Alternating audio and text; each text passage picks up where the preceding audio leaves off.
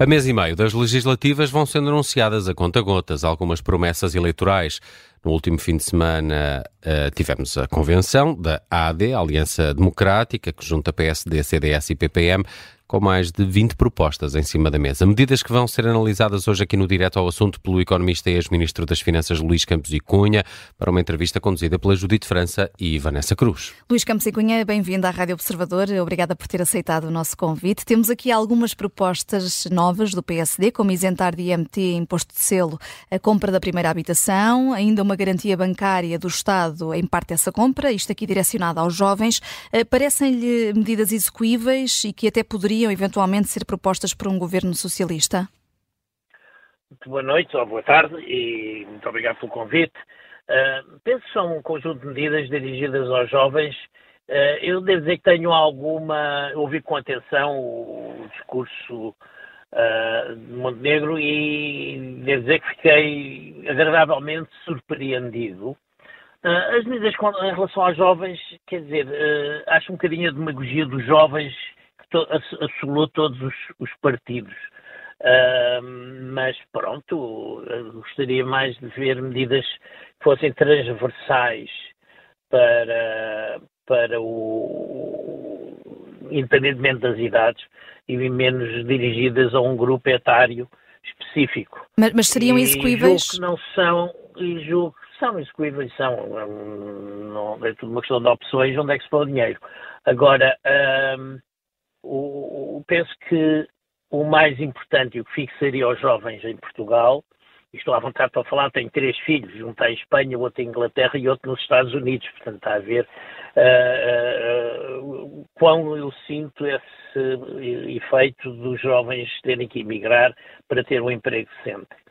Agora, a criação de empregos em Portugal é importante haver grandes projetos e bons projetos de investimento com capital nacional, com capital internacional, seja de origem nacional ou seja de origem não nacional. E é mesmo uma surpresa enorme se nós pensarmos um pouco que Portugal é um país que está longe da guerra, felizmente, não está particularmente envolvido nos conflitos mais gritantes que aí estão, está geograficamente, inclusivamente, bastante longe. Ah, é um país politicamente estável, temos instabilidade governativa, mas não temos instabilidade política, não temos grupos separatistas, não temos, uh, não temos uh, alterações da ordem pública, nada disso. Um país democrático, aberto, uma, uma universidades que põem cá fora engenheiros, gestores, arquitetos, de altíssima qualidade e, com, e de qualidade internacional, conheço bem o setor, dado que sou professor da universidade, e, portanto, é uma pena, não, é, é uma surpresa nós não termos uh, grandes investimentos internacionais em Portugal. Tivemos a Alta Europa e depois disso é o deserto. Ora bem, e, e, qual é a razão disso? Bom, eu escrevi uma vez um artigo no, no, exatamente no Observador, aqui há uns oito meses atrás, exatamente a explicar. E o principal culpado são os altos impostos uhum. diretos. Uhum seja o IRS, seja o IRC. E, portanto, não há hipótese nenhuma de nenhum grande investimento que pague bons salários e, portanto, tem que ser com muito capital, se venha para Portugal, quando o nosso IRC paga 30% de IRC ou mais, hum. nem sei bem, ainda sei muitos escalões, o que é o único país, eu, que eu saiba, mas admito que aí posso estar errado, é o único país do mundo que tem o IRC por escalões. Hum. E, e, e, e, também isso o, o, surpreendeu então positivamente nas propostas de Luís Montenegro, a descida do IRC.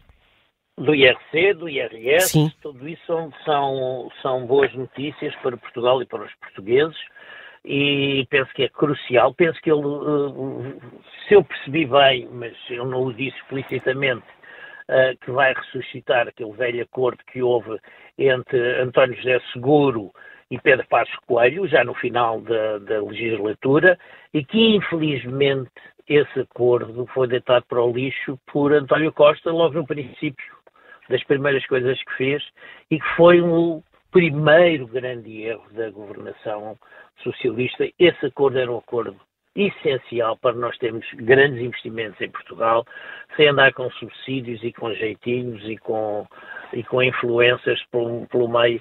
Era crucial termos um IRC baixo hum. e um IRS também adequado a, a, ao nosso desenvolvimento. Deixe-me só perguntar-lhe, Luís Campos e Cunha, quando fala num IRC uh, mais baixo, estaria a pensar em que, em que limite? Descer até quando? Ouça uma coisa, a, a Irlanda tem o IRC há 30 anos ou 40 de 12,5%. Está a ver quão longe nós estamos da Irlanda, que temos quase três vezes isso. Uhum. Portanto, tudo quanto seja aproximar do nível de irlandês era, era, era importante e penso que Portugal teria tido um outro desenvolvimento económico e outra, e outra perspectiva internacional se o IRC de facto tivesse sido aquele que estava previsto no acordo, se não me engano era para 15% em 3 ou 4 anos, uh, naquele acordo entre José Seguro e Pedro Passos Coelho. Também temos uh, a proposta de descida do IRS para a classe média. Ouça uma coisa, mais uma vez, o IRS está alto. Por isso, simplesmente baixem. Não vale a pena andar a escolher uh, ao grupo de jovens, ao grupo dos velhinhos, ao grupo dos do meio. Baixem o IRS, acabou. Não vale a pena andar a fazer pequenos ajustamentos que só servem para arranjar mais burocracia e andarem a verificar se as pessoas são classe média ou se são jovens ou deixam de ser. Por simplesmente baixar o IRS. E nesse aspecto eu sou muito pouco de andar a, a brincar com impostos, com, com, pequenas exceções, com pequenas regras. Baixem o IRS, baixem o IRC, ponto. Hum. Uh, e, e, e, esta ideia de, de AD, eh, de, de um 15 mês não tributado para, para premiar o mérito, uh, portanto, isentar aqui de contribuições e impostos os prémios de desempenho, isto será incentivo suficiente para as empresas ou mais uma vez é, é o que está a dizer? É o que eu estou a dizer, mais uma vez arranjar-se um. Não estou a dizer que esteja errado essa medida, mas no, o que era importante era, por simplesmente, não arranjar pequenos, pequenos subcapítulos do IRS para baixar. Baixem tudo. Acabou. Baixem para todos. E nessa altura todos beneficiarão e todos ficarão de uma forma simples, direta, sem, sem grandes Uh, quem tem olhos azuis baixa, quem tem olhos castanhos não baixa, quem tem olhos cinzentos baixa ainda mais, quer dizer, nada. É, por isso, simplesmente, só serve para arranjar uma burocracia enorme para as pessoas terem que andar a provar aquilo que são. Pronto, mas essa é, essa é a minha visão. Gosto de leis claras e, e, e iguais para todos. Não será depois um problema para o arrecadar de receita? Tudo não faço ideia, mas quer dizer, também se gasta tanto na burocracia e que não sei se, se ganha alguma coisa com o assunto. Talvez baixamos para os jovens, baixamos para a classe média. Uh, tenho baixar as classes mais altas, porque, reparo, na taxa marginal do imposto do IRS está nos 50%. Quer dizer, não, não, não pode atrair um, um um técnico de valor internacional e depois diga-lhe diga ele passa a pagar 50% do que ganhaste. Não pode ser. Uh, não, não, é, não, é, não, é, não é fazível. Não, não, não, não, não, não funciona assim. Uh, mas devo dizer, apesar de tudo, que eu gostaria de chamar a atenção é que eu gostei do discurso de Montenegro. Julgo que foi uma agradável surpresa. Julgo que foi claro. Julgo que, de um modo geral, uh, apesar das críticas que eu já fiz, julgo que, de modo geral, as medidas que lá estão são execuíveis, são, tanto quanto me pareceu, embora os dados aí tinham que ser feitos de outra maneira e é preciso cálculos mais finos, penso, penso que são medidas sustentáveis do ponto de vista orçamental. Não falou do equilíbrio orçamental e fico com pena. É um legado importante deste, é o legado deste governo o equilíbrio orçamental é importante no, na credibilidade internacional. Para termos juros baixos, temos que ter um Estado que não esteja à beira da bancarrota. Quando o Estado, esteve, o Estado português esteve à beira da bancarrota, há, há 10, 12 anos atrás, os juros saltaram para 11, 12%. Portanto, é importante que Portugal possa ter juros iguais ao que tem a Alemanha, a França ou, ou e, portanto, para isso é necessário que o endividamento caia mais, continue a cair, e para isso é necessário uma estabilidade orçamental e equilíbrios orçamentais. Esse aspecto julgo faltou, mas é importante. E foi um grande contraste em relação aos outros. Quer dizer, chega, é evidente que prometeu tudo a todos e mais alguma coisa, porque não pretende ser Primeiro-Ministro, não tem esperança de ser Primeiro-Ministro. Se tivesse, não podia fazer aquelas promessas. Ou, e em relação ao, ao, ao, Pedro Nuno Santos, de facto, Pedro Nuno Santos, as poucas coisas que são de novidade no, no discurso de Pedro Nuno Santos são coisas velhas. E mais graves são coisas velhas e que já deram maus resultados, tanto no passado português como no, no, no mundo inteiro. São coisas que têm 50 anos e há 50 anos, algumas delas eu estudei-as na minha licenciatura e está a ver, a minha licenciatura já foi há 40 e tal anos e, portanto, é uma tristeza, uma pobreza de ideias e, portanto, isso foi uh, o discurso de Montenegro foi, de facto, um discurso muito, muito interessante e muito mais alegre muito mais moderno do que o Pedro Nuno Santos, embora o Pedro Nuno Santos seja mais novo. Ontem ouvimos Luís Montenegro eh, dizer que o PSD precisa de se reconciliar com os pensionistas uh, e prometer, já tinha falado disso anteriormente, aumentar o valor de referência do complemento solidário de idosos para 820 euros. É um bom passo para essa reconciliação? Esse é um, não sei se, se, se é suficiente ou se não, nem sei se, mas acho que é certamente uma boa medida. Aí está, o, o complemento solidário para idosos é para pessoas que necessitam e é muito bem-vindo que esse complemento solidário para idosos, que foi, aliás, introduzido no governo em que eu fiz parte, só lá estive quatro meses e já lá vão 20, 20 anos, mas de qualquer modo foi importante e acho que era importante que esse complemento solidário para idosos seja revigorado e seja aumentado, acho muito bem. É uma boa, uma excelente ideia uma excelente política. Hum. Uh, e há também aqui um plano uh, da AD para repor o tempo de carreira dos professores em cinco anos. Parece-lhe sensato fazê-lo neste tempo? E, e, Pedro Nuno Santos também tem promessas de reposição para os professores? Pois, quer dizer, isso aí há, uma, um certo consenso de que alguma coisa tem que ser feito. Uh, eu penso que o estado do ensino público é calamitoso. Eu sou do tempo em que os bons alunos estavam no ensino público e os maus alunos é que iam para para o ensino privado. Portanto, neste momento é o contrário. De facto, quem pode, os ricos vão para o ensino privado e os pobres estão no ensino público, mas que é de má qualidade.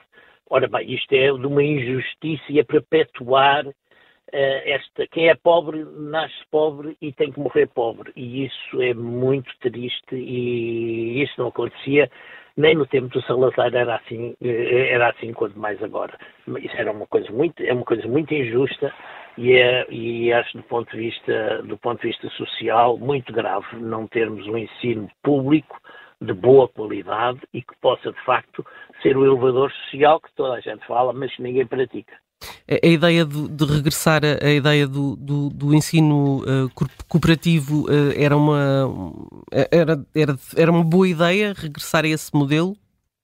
Há montes de, de, de, alternativas, eu acho que todas as formas de ensino são boas, mas eu gostaria era que o ensino público, que é o que tem a maior cobertura do país, fosse uma alternativa de qualidade, que não é. E acho que outra promessa que ele fez, e acho muito, muito importante, é os exames tem que haver exames. E a prova de aboliram-se os exames, fizeram-se 30 formalinhas nas avaliações e, o primeiro, e os resultados, a partir de, de, nos últimos seis anos, caíram a pico nas comparações internacionais. E isso é gravíssimo. Nós chegamos a estar há uns 10 anos, 8 anos, estávamos à frente da Suécia. Uhum. Nos três itens, língua-mãe, matemática e ciências. Neste momento caímos uh, e toda a gente teve Covid e toda a gente teve suspensões de aulas, etc, etc, etc. Mas passado esse tempo todo, todos os anos, cada vez que há uma avaliação internacional, os portugueses são piores do que na, na, avaliação anterior.